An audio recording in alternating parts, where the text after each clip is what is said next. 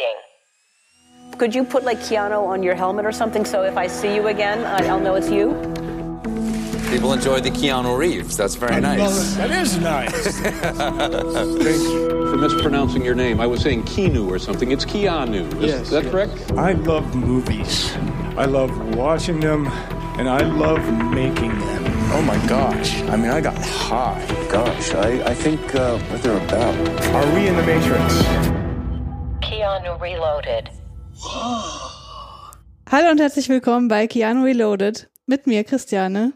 Und mit mir, dem Julius. Hallo. Hi. Und wir haben heute eine Konstellation in der Filmbesprechung, die wir bisher noch nicht hatten. Also wir hatten ja Filme schon besprochen, die wir beide gesehen haben. Mhm. Dann habe ich teilweise Filme alleine besprochen und heute habe nur ich den gesehen, Ja. aber wir sind trotzdem beide da. Ich muss zu meiner Schande gestehen, ich habe es ein bisschen versäumt hinzuschauen. ja. Und deswegen ähm, erzählt heute Christiane alleine über den Film, aber ich frage so ein bisschen und ähm, ich gebe euch natürlich wieder die Filmfakten und so weiter. Ja, genau. Und ähm, es ist heute auch tatsächlich ein bisschen unorganisiert, würde ich sagen, ein bisschen unstrukturiert. Ich habe mir nämlich äh, ausnahmsweise beim Gucken gar keine Notizen gemacht, weil ich dachte, ach, ich verlasse mich ein bisschen drauf, dass Julius sich besser vorbereitet. Oh ja. das war ein Fehler. ja. Und naja, ich bin ja immer ein bisschen, also mein Gedächtnis ist ja echt schlecht, ne, habe ich in den letzten Tagen mal wieder gemerkt. Mhm. Und ähm, ja, ich habe den gestern Abend geguckt, aber ich krieg's jetzt schon nicht mehr so richtig auf die Reihe. Was aber auch einfach an dieser Handlung liegt, die einfach Mhm. absolut absurd ist. Okay.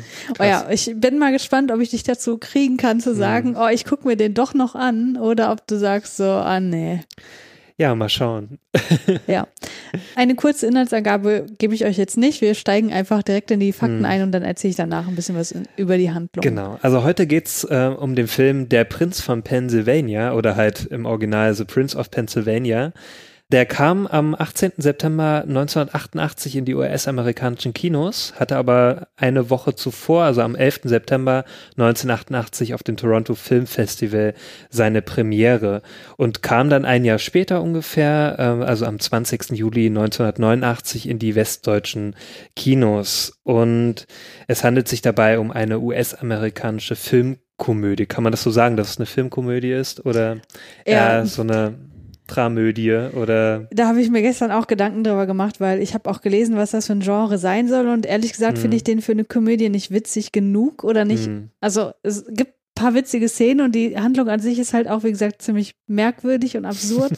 Aber dann gibt's halt auch wieder ganz schön dramatische Szenen, also Ja. äh, wo zum Beispiel der Vater die Mutter schlägt und nicht gerade nicht, also nicht nur eine Backpfeife, sondern richtig ordentlich, wo ich dachte, oh, okay, Okay. alles klar. Also es ist irgendwie, äh, Hm. was hast du gesagt, Dramödie? Ist das ein Wort? ich weiß nicht, aber es wird manchmal so gesagt, wenn es so eine Mischung aus Drama und Komödie ist. Ja, ich weiß nicht. Äh, Es ist auf jeden Fall, man kann es glaube ich auch als Coming-of-Age-Film einfach bezeichnen und da Mhm. ist es ja offen, ob eher Comedy oder Ja. Ja. Ja, gehen wir mal zum Cast ein oder halt zum Macher des Films. Also der Regisseur und Drehbuchautor, also er hat beides ähm, gemacht. Er heißt Ron Nisvanner oder ich weiß nicht, ob ich ihn richtig ausspreche, ist ein ziemlich ungewöhnlicher Name. Er ist US-Amerikaner und wie gesagt, also er ist Drehbuchautor und Filmregisseur, hat das also alles selber gemacht. Es ist tatsächlich sein Regiedebüt. Davor hat er nur Drehbücher geschrieben. Zum Beispiel für die Filme Flucht zu Dritt mit Mel Gibson oder Swing Shift mit Goldie Hawn. Und später hat er sogar das Drehbuch zu Philadelphia geschrieben. Krass. Also er ist schon recht bekannt. das ist ja einer meiner Lieblingsfilme. genau, jetzt weißt du, von wem es ist, die Idee. Okay. Mhm. Genau, das hat nämlich auch einen Hintergrund, warum er Philadelphia geschrieben hat, denn seine Filme thematisieren oft Homosexualität, Homophobie oder AIDS, da er auch selbst ähm, offen zu seiner Homosexualität steht und sich aktiv für deren Rechte auch einsetzt. Okay, das kommt in diesem Film, kann ich schon mal spoilern, so gar nicht raus. Okay. Hm. Dann ist es so, ähm, also auch für das Drehbuch zu Philadelphia erhielt er auch 1994 den Golden Globe für das beste Originaldrehbuch und eine Nominierung bei den Oscars auch 1994.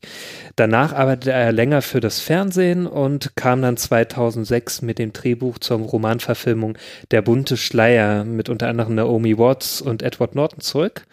Und dafür erhielt er dann auch wieder Preise, also zum Beispiel auch ähm, unter anderem Nominierung für, das, äh, für die Independent Spirit Awards oder äh, den Preis der National Board of Review.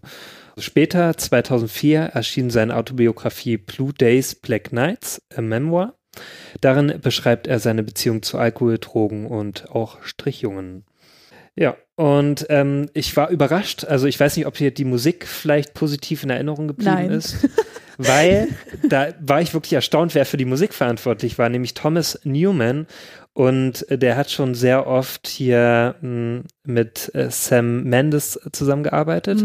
Nämlich der hat äh, die Musik gemacht zu American Beauty, Skyfall oder auch zuletzt zu 1917, die ich alle äh, großartig fand. Und auch zum Beispiel zu dem Film wie Die Verurteilten. Also wirklich einen sehr großen Film. Und äh, das war so mit seiner erste Arbeit, so ähm, Der Prinz von Pennsylvania. Ich sag mal so, ich habe zwar jetzt die Musik nicht gehört, aber da hat er schon einen großen Schritt gemacht. Ja, also die Musik, also es gibt tatsächlich ein paar Stücke, die fand ich ganz schön, auch in der einen Szene, wo er da einen Kuss erlebt. Also das ist, die Szene fand ich wirklich sehr, sehr schön, muss ich Mhm. sagen. Da war die Musik echt ganz nett, aber dann gibt's da wieder so Totalausfälle, ja, also Mhm. da gibt's gegen Ende des Films so eine Szene, wo sich zwei, also wo, wo einer dem anderen hinterher rennt und so und den, Mhm. den kriegen will quasi. Und da wird da so eine komische Polka-Musik eingespielt, also so richtig, Mhm. so richtig deplatziert einfach. Aber ich sag mal so, es ist ja nicht das erste Mal, dass äh, irgendein Komponist einen Ausfall hat. Ich erinnere nur an Dings hier, True Romance Oh. und Hans Zimmer. Ja, da gibt's wahrscheinlich auch Liebhaber, die uns ja, jetzt, jetzt machen, wir den schon, jetzt machen wir den schon wieder schlecht. Ja, lass uns das überspringen, dieses Thema. nicht, dass wir wieder so einen Shitstorm bekommen. Naja, Naja, Shitstorm. ja. Shitstorm nicht, aber so. Naja. Egal. Ja, hast du noch weitere Fakten? Ähm, nein, also das war es jetzt, ähm, also Produzenten und so weiter muss ich jetzt hier nicht noch erwähnen. Ich komme jetzt schon direkt zu den Hauptdarstellern oder Hauptdarstellerinnen. Ähm, ich habe hier, naja, Hauptdarsteller ist natürlich Keanu Reeves, obwohl der auch in den Credits nicht zuerst erscheint. Ja, aber der ist ganz klar der Hauptdarsteller hier. Genau, er ist ja auch auf diesem Filmplakat äh, sehr präsent. Ja gut, das ist aber vorher auch schon oft gewesen, weil die danach mit seinem Namen äh, vermarktet wurden. Ne? Ja, als er Obwohl er nur eine war. Nebenrolle hat. Aber Mhm. hier ist er ganz klar die Hauptperson. Ja. Also er spielt den Rupert Marchetta. Ähm, ich weiß nicht, ob ich das richtig heißt. er- Heißt der Marchetta? Ja. Okay. Ähm, dann Fred Ward, der spielt den Gary Marchetta, also seinen Vater. Ähm, äh, also ich habe mal geschaut, woher man den so kennt. Also er hat wohl seine erste größere Rolle neben Clint Eastwood in den Film äh, ähm, Flucht von Alcatraz gespielt, Mhm. also der recht bekannt ist. Und weitere größere Rollen hatte er zum Beispiel in äh, Tremors, äh, im Land der Ra Raketenwürmer. naja, der ist, es ist Ich- so ein kleinerer Kultfilm, sag ich, Ich mal. weiß, ich muss nur gerade an eine ehemalige Kommilitonin denken, die mal gesagt hat, das ist ihr absoluter Albtraumfilm. Von dem Okay. hat sie Albträume gekriegt. Aha. Kannst du das bestätigen? Ich habe den noch nicht geschaut, muss ich Also. sagen. Also ich, ich habe aber öfter schon ge gehört davon und viele mögen den Film. Ja. Ja, größere Rollen hatte er noch in den Filmen wie Shortcuts oder auch in Außer Kontrolle, ein weiterer Film mit Keanu Reeves, den wir dann später auch noch besprechen werden. Genau. Eine größere weibliche Rolle spielt dann die Bonnie Medelia. Sie spielt nämlich Pam Marchetta, also die Mutter. Und da ist es so gewesen, das fand ich recht interessant. Also ihr Bruder Christopher Culkin, vielleicht sagt Culkin den einen oder anderen was, nämlich, der ist der Vater, also er ist ebenfalls Schauspieler, aber auch der Vater von den drei Kindern, also Macaulay, Kieran und Rory Culkin, die man kennt.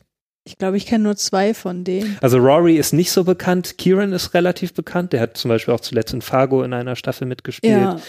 Ähm, oder auch zum Beispiel in Scott Pilgrim, äh, Mhm. den schwulen Mitbewohner von Scott. Und ja, Macaulay, ich glaube, die kennen die meisten. Ja, auf jeden Fall. Klar. Hat zum Beispiel den Kevin gespielt, ne? wer es nicht weiß. das fand ich interessant. Und sie hat zum Beispiel auch in Stirb langsam 1 und 2, da spielt sie nämlich Holly, die Frau von John McClane. Mhm.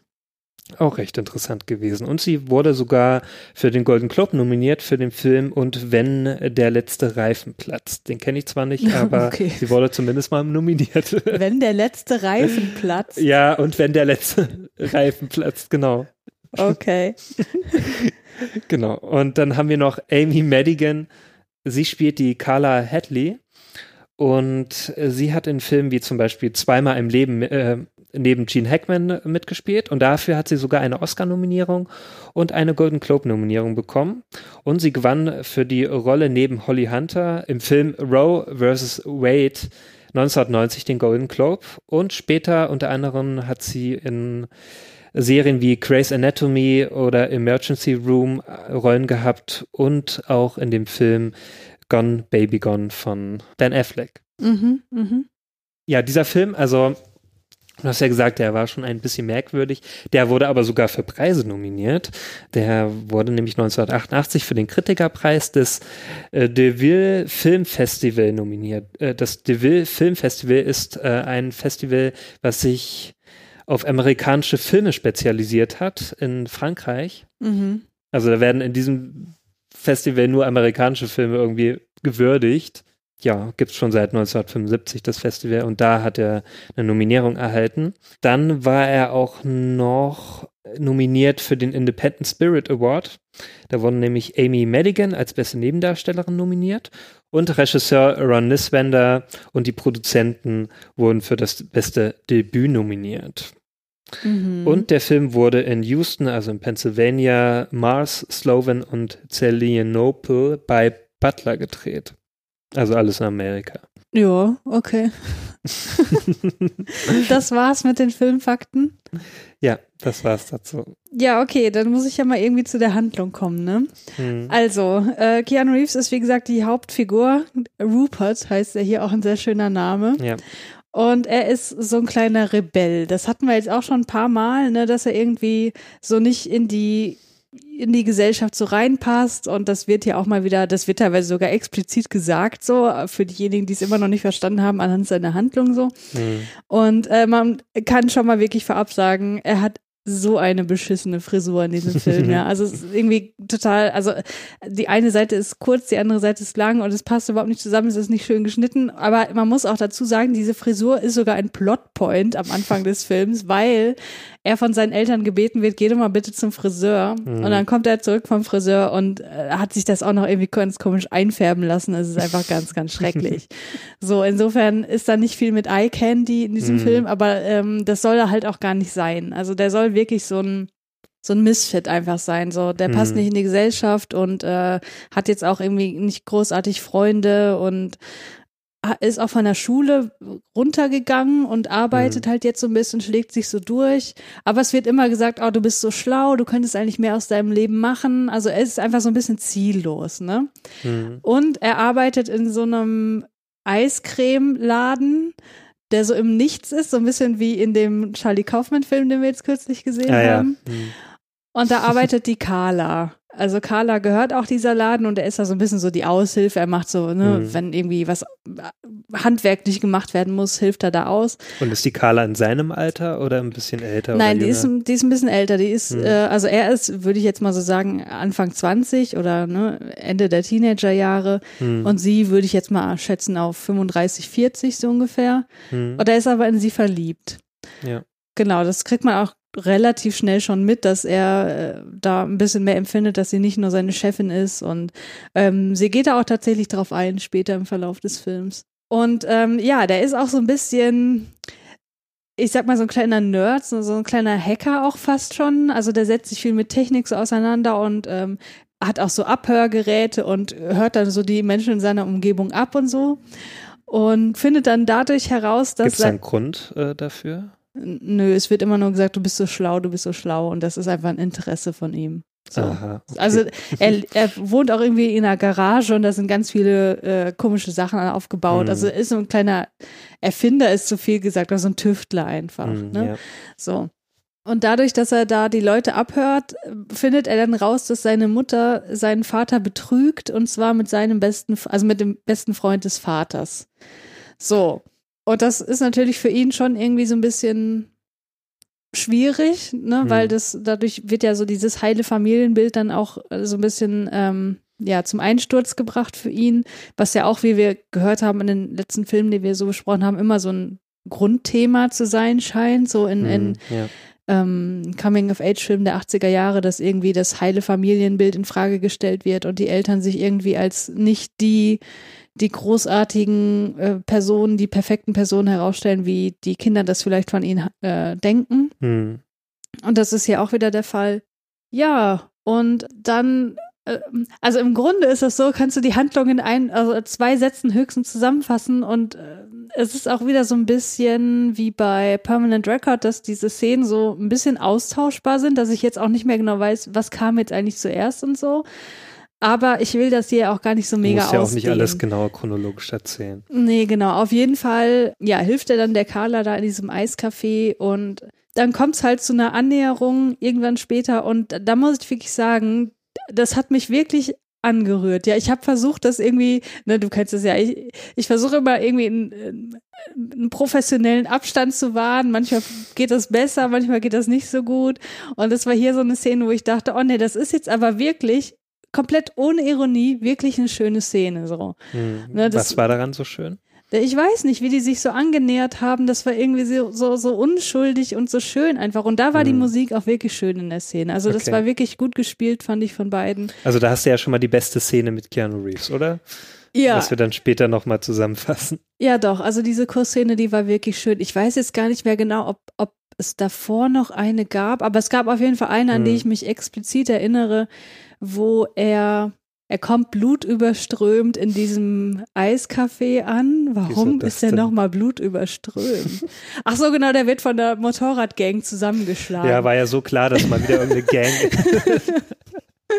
Auch wieder Motorradfahrer, immer die bösen Motorradfahrer. Ja, irgendwie war da noch was. Er war zwischendurch noch auf so einem Abschlussball von seiner Schule, wo er ja eigentlich gar nicht hin durfte, weil er nicht mehr Schüler ist und ähm, mischt das da auch so ein bisschen auf. Das war auch eigentlich eine ganz äh, süße Szene, weil er schnappt sich da so die, die äh, Schülerin, die da am Einlass sitzt und das Ganze irgendwie so, ne, sa- äh, ja, managt und sie sagt dann auch so, ja, du darfst ja eigentlich nicht sein und so und er ist dann aber so, so locker und casual und sagt dann, ach, komm doch mal mit, hier, lass uns doch mal tanzen und so und er, er ist dann eigentlich auch ganz, ganz süß so und sagt so, ja, du und ich, wir passen ja hier beide nicht rein, weil sie ist so ein bisschen die Streberin, soll das, glaube ich, sein. A lot of people think you're weird. A lot of people think the same about me. We, like Socrates, are not appreciated in our time. What a jerk. What's that mean? Well, nobody liked Socrates because he spoke the truth. They made him drink hemlock for it. Dork. We offend the common rabble with our truth. We are the truth. I don't want to dance anymore. You got my dress all yucky. Well, yuckiness is truth. Oh, Rupert, can't you be normal for three minutes? Ähm, ja, auf jeden Fall kommt es dann da zu einem, äh, also bricht diese Szene ab, weil er dann rausgeschmissen wird und dann wird er irgendwie noch verfolgt und dadurch kommt er dann eben irgendwann blutüberströmt dann bei dem Café an. Und sie fängt dann halt eben an, so sein Blut abzuwischen und während Mhm. sie da so mit seiner Hand, mit ihrer Hand an seinem Gesicht ist, fängt er an, die Hand zu küssen und so, aber so total unschuldig und total süß. Also das fand ich Mhm. wirklich schön und dann, äh, ja, nimmt das alles so seinen Lauf und er lebt dann auch so, wie wie es scheint, sein erstes Mal mit ihr. Und das ist auch wirklich so eine Ist das eine süße gute Sexszene oder ist das wieder so? Nee, das ist ganz nett. Also man sieht nicht viel davon. Hm. Es wird halt unterbrochen und dann wachen sie am nächsten Morgen auf, wie das oft so ist. Aber das ist wirklich, ich fand das nicht cringy so. Also Hm. ähm, da haben wir wirklich schon andere Sachen erlebt. Ne? Und äh, Ja. was wollte ich noch sagen? Ach ja, genau, am nächsten Morgen, das ist, also das ist wirklich so, der ist einfach so, dieser Film ist wirklich wholesome, ne? Und Keanu Reeves ist da auch wirklich, der ist so süß, der ist, der hat so was unglaublich Unschuldiges an sich, ne? Dass man den einfach nur drücken will und sagen will, komm, so schlimm ist die Welt gar nicht, ne? So am nächsten Tag, ne, liegen sie dann da und natürlich fragt er dann, na, wie war's so? Und sie sagt dann so, ja, du warst der Klassenbeste. Und äh, dann kommt aber irgendwie raus, ja, aber der Klassenbeste in der Anfängerklasse, so ungefähr. und wie er dann so äh, sich so freut, das ist einfach so herzallerliebst. Also, das ist wirklich total schön. Ja. Also sowieso, diese ganze Beziehung ist irgendwie, ich finde die einfach schön gemacht. Und also man, also es ist einfach mega süß so. Wie lange, also kennen die sich eigentlich nur durch die Arbeit oder kannten die sich auch schon vorher irgendwie? War Ja, das irgendwie so ersichtlich? Nee, das wird nicht so richtig ersichtlich. Also die sind, glaube ich, schon relativ, wie sagt man, also close. Also die kennen sich auf jeden Fall schon Hm. länger, aber ob die sich jetzt durch die also Arbeit vertraut kennen. meinst du so? Ja, so. die sind vertraut miteinander, genau. Ja. Okay. Also es ist jetzt nicht so, dass er die jetzt erst vor kurzem kennengelernt, also erst vor kurzem auch angefangen hat dort Nee, das, ähm, das zu arbeiten und äh, sie dann irgendwie toll findet. Nee, also die genau. haben dann erst, äh, es hat begonnen mit einer Freundschaft und ist dann so ein bisschen mehr geworden. Ja, das, ja, so kann man das, glaube ich, sagen. Okay. Und sie ist halt auch so ein bisschen so ein Misfit in der Gesellschaft. Sie bezeichnet sich selbst als Althippie und Mhm, ja. will halt auch nicht so sich, glaube ich, diesem kapitalistischen System äh, unterwerfen, sondern eher so ihr eigenes Ding machen. Mhm, ja. Ja. Ja, dann erzähl mal weiter. Was ist da noch so vorgefallen? Was, äh, was für ein Konflikt ist denn so zwischen den Eltern von den Rupert und, und ihm selbst so? Ja, also er ist halt ziemlich enttäuscht von allem, also ne, von seiner Mutter und äh, er lässt auch so Spitzen gegen sie los, so nach dem Motto, wenn, also was man noch dazu sagen muss, sein Vater und sein best, also der beste Freund des Vaters arbeiten in so einer Mine Hm. und da kommt es dann irgendwann zu so einem Minenunglück und die Mutter fährt dann zu der Mine hin und ähm, ist total ne, äh, so angespannt und so und da fragt Rupert so, ja, wegen wem bist du, um wen hast du denn jetzt eigentlich Angst, ne? Also Mhm. der Vater oder der andere Typ. Und da, äh, ja, lässt sie sich nicht so richtig drauf ein, aber Hm. er konfrontiert die auch später noch explizit dazu und dann gibt sie es halt auch zu. Ja. Und sein Vater, zu dem ist das Verhältnis, glaube ich, so ein bisschen zwiegespalten. Einerseits ist er, glaube ich, enttäuscht, weil ja, ich weiß nicht, weil der wahrscheinlich auch nicht viel aus seinem Leben gemacht hat. Also Rupert ist halt auch irgendwie so, der wird dann auch irgendwann verdonnert, da in der Mine mitzuarbeiten und das ist auch überhaupt nicht sein Ding und Mhm. ich glaube, das damit will er auch nicht viel zu tun haben und ich glaube auch so, keine Ahnung, also das, äh, so großartig wird diese Vater-Sohn-Beziehung jetzt auch nicht beleuchtet, dass man da irgendwie näher Mhm. reingucken könnte, aber ich glaube, im Großen und Ganzen ist er relativ enttäuscht. Hm. Ja, also äh, so sein Antrieb im Leben ist tatsächlich Carla, weil mit der möchte er gern zusammen sein und da dieses Eiscafé führen und Hm. ja, mm, das führt dann auch dazu, dass sozusagen dieser Hauptplotpoint in diesem Film aufgemacht wird, nämlich ähm, was vorher noch mal so ein bisschen angedeutet wird, ist, dass sein Vater ein Stück Land besitzt, ne? Und auf dem Land Hm. steht so ein oller Trailer drauf. Ja. Und er sagt dann immer so, ja, dieses Land und so, und das ist ja relativ viel wert und so, und dann können wir das verkaufen, dann können wir dies und das machen. Und ja, dann kommt es halt dazu, dass äh, er diesen Plan schmiedet, weil er hätte ja gern dieses Geld, um mit Carla da irgendwie sich ein Leben aufzubauen. Hm. Und dann kommt er auf die grandiose Idee, seinen eigenen Vater zu entführen, um dann die Mutter, um das, also das, die Mutter quasi zu erpressen, dass die das Lösegeld zahlen muss. Oh Mann. Ernsthaft. Und dann würde er dann quasi mit dem Geld dann äh, mit Carla sich ein schönes Leben Mhm. aufbauen. Aber natürlich läuft das nicht alles so glatt, wie man sich das vorstellt. Hm. Ja, weil das Hauptproblem das Hauptproblem an der Sache und das macht das Und, Ganze äh, so wo- mega wohin- absurd. Lass mich mal kurz ausreden. Hm, ja. Das Hauptproblem ist, die entführen die dann, die, die Ja. entführen den Vater tatsächlich dann. Aber die Mutter sagt, ist doch scheißegal, wenn er weg ist. Ich zahle doch nicht für den. Ja, hat wohl nicht so gut geklappt. Aber wo entführt er ihn denn hin? Also in das Bergwerk oder was? Oder? Ähm, also er zettelt das Ganze im Bergwerk an, weil er, Hm. er arbeitet ja irgendwann auch da mit und Carla besorgt ihm dann noch Drogen und sagt hier, äh, das verabreichst du deinem Vater, dann ist er irgendwie bewusstlos Oh, und dann Hilfe. können wir den mitnehmen. Mann, oh Mann. Und das Ding ist, dass er morgens noch irgendwie so die Drogen in den Kaffee mischt, aber sein Vater und er haben genau die gleiche Thermoskanne und Ah. natürlich trinkt er dann erst was. Was für ein Scheiß. Also es ist alles so absurd. Oh, ja. Und dann pennen die erstmal beide unten ein, da im Stollen. naja, auf jeden Fall wacht äh, Rupert dann zuerst auf und Hm. versucht seinen Vater dann irgendwie auch zu fesseln und so, aber so richtig funktioniert das nicht. Aber ähm, die Entführung findet dann doch noch statt Hm. und äh, der bringt ihn dann zu diesem Trailer auf dem Stück Land, was er besitzt. Und ist da die Carla auch mit dabei? Oder? Ja, ja, das ist Hm. nämlich auch noch geil, weil die müssen ja irgendwie äh, vor den ganzen Leuten in der Mine irgendwie so tun, als wäre der Vater noch sozusagen mit Rupert gemeinsam nach Hause gegangen, um das Ganze zu vertuschen. Hm. Deswegen verkleidet Carla sich als als Ruperts Vater, Ernsthaft? was überhaupt nicht funktioniert. Ja. Die sieht überhaupt nicht so aus, aber Also ich denke mal, sie ist vielleicht auch, ich weiß ja nicht, ich sehe es ja hier nur so auf den Bildern so. Ja, die hat eine ganz andere Statur, die hat Ja, eine ja. andere Haarfarbe und so. Also, es ist Auch das wirklich, Alter natürlich. ja, es ist total mies, aber irgendwie kommen sie damit durch. Oh, was für ein Schrott. Und die Carla setzt sich dann ähm, eine Maske auf. Ich glaube, das ist die Maske von dem Halloween-Typen Hm. oder so, von irgendeinem Horrorfilm, den ich nicht gesehen habe. Setzt sie sich auf und bringt dann dem Vater abends dann was zu essen und so. Also es ist alles so mega dumm.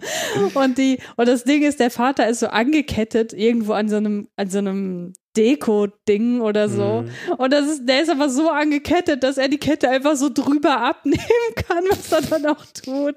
Das ist alles so blöde. also dieser Film, der ist, Das ist auch überhaupt nicht funny. durchdacht. Nein, null, das ist null durchdacht. ich habe ja noch gelesen in der Zusammenfassung, dass die dann irgendwie zu, also dass ja dann Rupert und sein Vater irgendwie dann doch mehr zueinander finden, so während dieser Zeit in dieser Höhle. Ist das so? Stimmt das? In dieser Höhle, du meinst in Oder der in Mine diesen, wahrscheinlich. ah, nee, in diesem Trailer oder wo die dann auch immer sind. Ach in, so. in der Mine. Ja, Höhle, Mine ist doch dasselbe.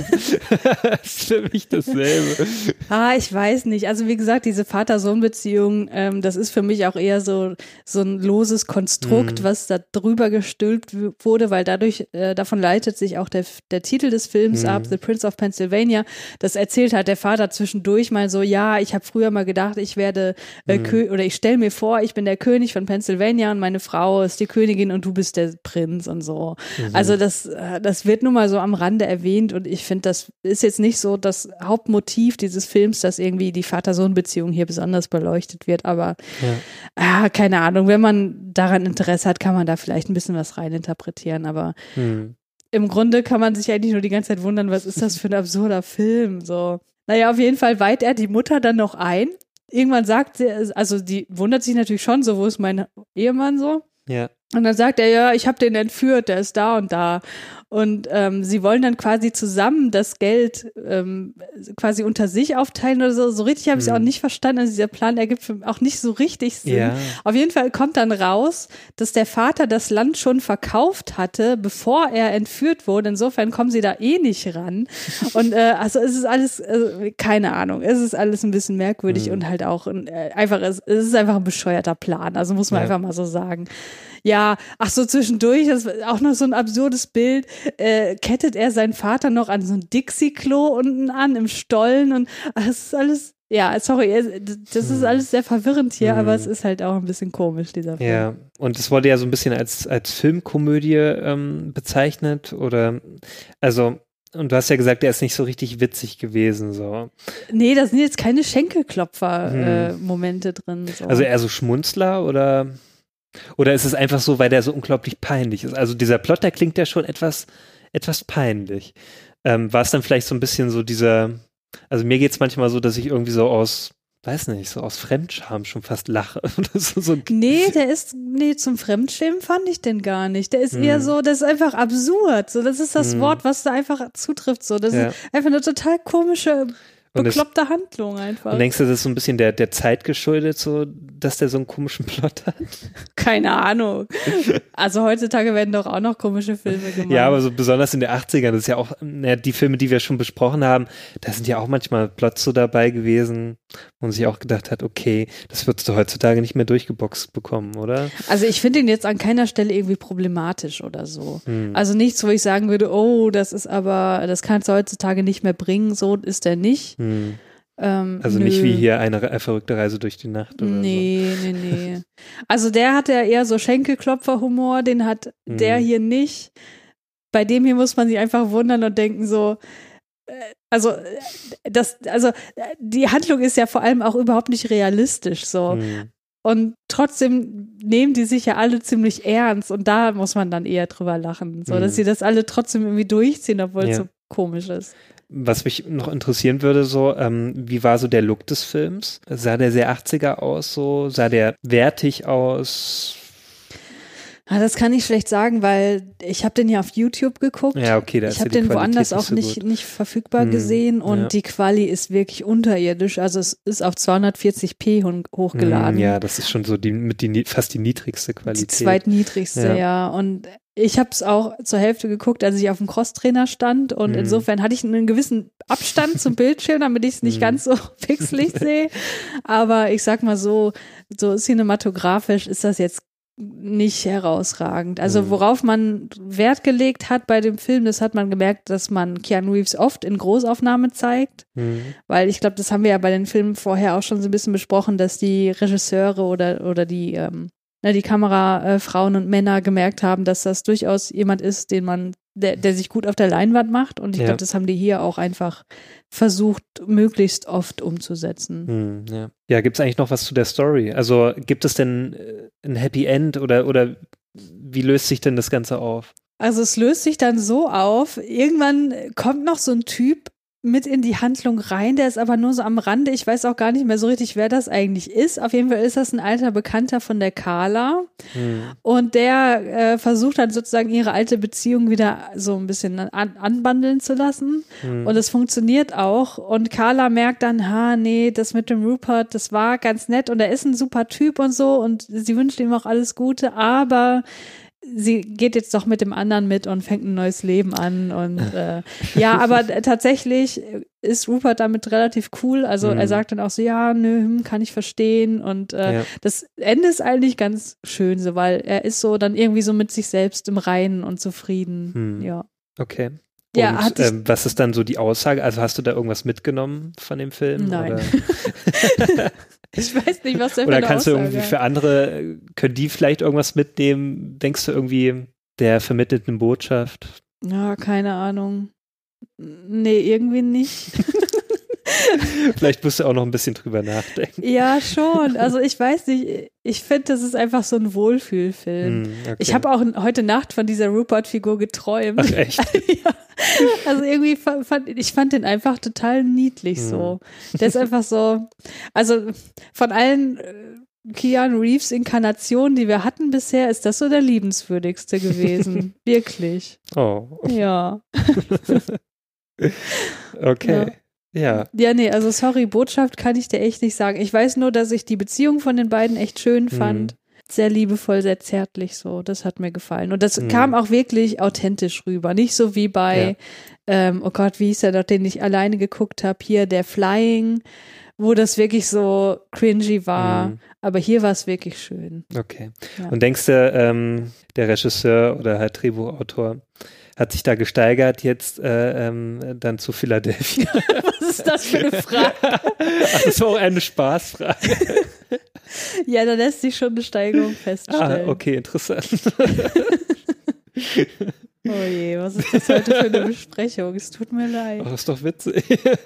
Ja, also damit wäre ich ja mit der Handlung auch am Ende. Habe ich Okay. dich denn überzeugen können, dich den. Ach, äh, ich weiß den nicht, naja, so richtig, du sagst ja, der hat ja keine richtige Aussage jetzt so oder keine Botschaft, die er jetzt so vermittelt und ja, also diese paar netten Szenen, vielleicht kann ich da ja mal reinschauen, aber ich weiß nicht. Also äh, für mich ist ja auch so ein bisschen die Hürde, den gibt's nur auf YouTube mit 240p Ja. Auflösung. Aber stell dir vor, der wäre jetzt irgendwo verfügbar. Würdest Ja, wenn es den in, in HD geben würde oder halt einfach nur in SD-Qualität, ähm, würde ich mir den vielleicht mal anschauen. Und äh, ja, du hast ja auch gesagt, den gibt's jetzt nur auf Englisch. Ist auch wieder so ein bisschen so eine kleine Hürde für mich. Klar, ich könnte den jetzt auch auf Englisch schauen. Ist, glaube ich, jetzt auch nicht so schwer, den zu verstehen. Nee, also von den Dialogen her nicht, aber dadurch, Hm. dass die Quali so schlecht ist, ist auch die Audioqualität schlecht Ja, okay. und deswegen ist vieles sehr nuschelig so. Hm, ja. Ja, ich weiß nicht, es gibt ja auch keine Untertitelfunktion ne, bei YouTube. Also nur Naja, automatisch erzeugende. automatisch erzeugten, Und ja. dann sind mal total viele Schreibfehler drin und so. Ja, ja, das stimmt. ich kenne das ja, aber nee, also das überzeugt mich, mich dann nicht so sehr, diese Hürden jetzt äh, auf mich zu nehmen, um das zu schauen. Ja. Mm, Ich würde eher sagen, nein. Schade. Naja, also ich, ich würde den gerne nochmal in Ja. besserer Qualität sehen, ganz ehrlich. Ja, dann ich würde ich's finde allein diese gerne, Idee, ja. dass, dass der Vater entführt wird und die Mutter sagt dann, Ja. "Pff, ist mir doch egal. Also das hört sich schon so absurd an. Dieser ja. Plot hört sich. Also ich habe ja auch hier auf äh, Wikipedia war auch zu lesen, dass so einige Filmmagazine auch so geschrieben haben oder äh, in Feuilletons äh, so geschrieben wurde, so ja, der der Film hat einen sehr komischen Plot, also der wirkt sehr konstruiert. Der ist mega konstruiert. Ja, und das ist halt auch irgendwie so, so der Zeit auch geschuldet, so dass dann sowas, ähm, naja, das halt irgendwie so ein Konflikt wieder in so einen äh, so eine Familiengeschichte in so einen komischen Plot halt reingeworfen Ja, wurde. ja. Das war ja irgendwie so, so bezeichnend für diese 80er oder Ende der 80er Jahre, diese, diese Coming-of-Age-Filme hat man jetzt schon mehrere gehabt, so mit Keanu Reeves und da war es ja auch so ähnlich, so, dass immer so sehr konstruiert das gewirkt hat, um irgendwas zu erzählen, so. Ja. Äh, Ja, ja, es ist schon sehr konstruiert. Das ist halt überhaupt keine Alltagsgeschichte, Hm. soll aber so wirken, als wäre Ja, ja, aus genau. dem Alltag. So. Aber wer macht das schon? Also wo passiert das denn bitte schön? Ja. Da, da sitzt, äh, also nach dem Film würde ich mir ja nicht so denken, ja, das könnte mir genauso passieren. Also das würde ich, glaube ich, genauso machen. nee, so, das will der ja auch gar Nee, nicht. nee, aber, aber ähm, der will ja so, so wirken, so ein bisschen natürlich, aber ist es halt nicht, ja. Naja, aber nee, also anschauen muss ich mir den jetzt nicht. Vielleicht wegen Keanu Reeves Frisur und wegen dieser Szene, die du da ähm, beschrieben hast. Vielleicht werde ich da mal so ein paar Szenen mir anschauen. Ja, das ist doch ein Kompromiss. Ja, aber den ganzen Film muss ich jetzt nicht anschauen. Ich gucke mir gerade so ein paar Screenshots an auf IMDb. Ja. Also manches sieht schon, also da frage ich mich wirklich, auch hier jetzt, ne, ist auch toll mit der Zunge da. Ja, ja, da gibt es eine Szene, wo Keanu Reeves die Zunge rausstreckt. Das macht er sehr expressiv. Ja, jetzt kommen wir zu den Fragen, kommen wir schon zum Schluss. Ist Keanu Reeves die Nummer eins in den Credits? Das haben wir ja gerade nochmal gecheckt. Nein, Mhm. ist der nicht. Der Vater wird zuerst genannt. Genau, der Fred Ward war das, der wird zuerst genannt. Aber der hat ja nicht den größeren Auftritt, oder? Nee, definitiv Hm. nicht. Okay, ja, dann frage ich mich, warum das so war, aber Vielleicht war der ein größerer Star zu der Zeit. ich weiß gar nicht. Also Fred Ward, naja, ich habe ja schon ein bisschen erzählt, also er hat ja so ein paar bekannteren Filmen mitgespielt, aber ich kann das jetzt auch schlecht einordnen, wie groß er der, zur damaligen Zeit war. Also klar, Keanu Reeves war halt so ein aufsteigender Stern so, ne? Hm. aber ob jetzt Fred Ward dann präsent war zur damaligen Zeit, kann ich gar nicht mehr nachvollziehen. Hm. Naja, vielleicht weiß das ja jemand besser von unseren HörerInnen. Dann Ja. sagt uns Bescheid, ob ihr Fred Ward damals wahrgenommen habt. genau, dann kommen wir zur zweiten Frage. Sagt Keanu Reeves, wow, oder Guns, lots of Guns? Ich habe genau darauf geachtet. Ich habe ein Wow festgestellt. Immerhin. Ja. Ja, kommt Keanu Reeves mit der Polizei in Kontakt? Ich glaube, dass es da eine Szene gibt, aber ich könnte dir nicht mehr genau sagen, welche. Aber ich Hm. glaube ja. Okay. Ja, er war zwar blutüberströmt, aber tötet Keanu Reeves jemanden? Nein, es wird niemand getötet. Oder? Nee. ja, wird Keanu äh, getötet? Nein, er überlebt. Findet Keanu die große, in Klammern große Liebe in diesem Film? Naja, du hast ja schon Nein. gesagt, also zwar denkt er es am Anfang, ne? er Also, findet die erste Liebe, die erste aber nicht Liebe, die aber große. nicht die große, genau. Ja. Ja, okay, das hast du auch schon beantwortet. Hat Keanu Sex? Ja, Also er. es wird wohl angedeutet, ne? Ja, das können wir mit Sicherheit feststellen. Mhm. Das hat er ja. Dann äh, blickt Keanu nachdenklich in die Ferne. Ich glaube nicht. Oh, nicht bei der Frisur, das hätte ich mir gerne gewünscht. Nutzt Keanu Reeves asiatische Kampftechniken?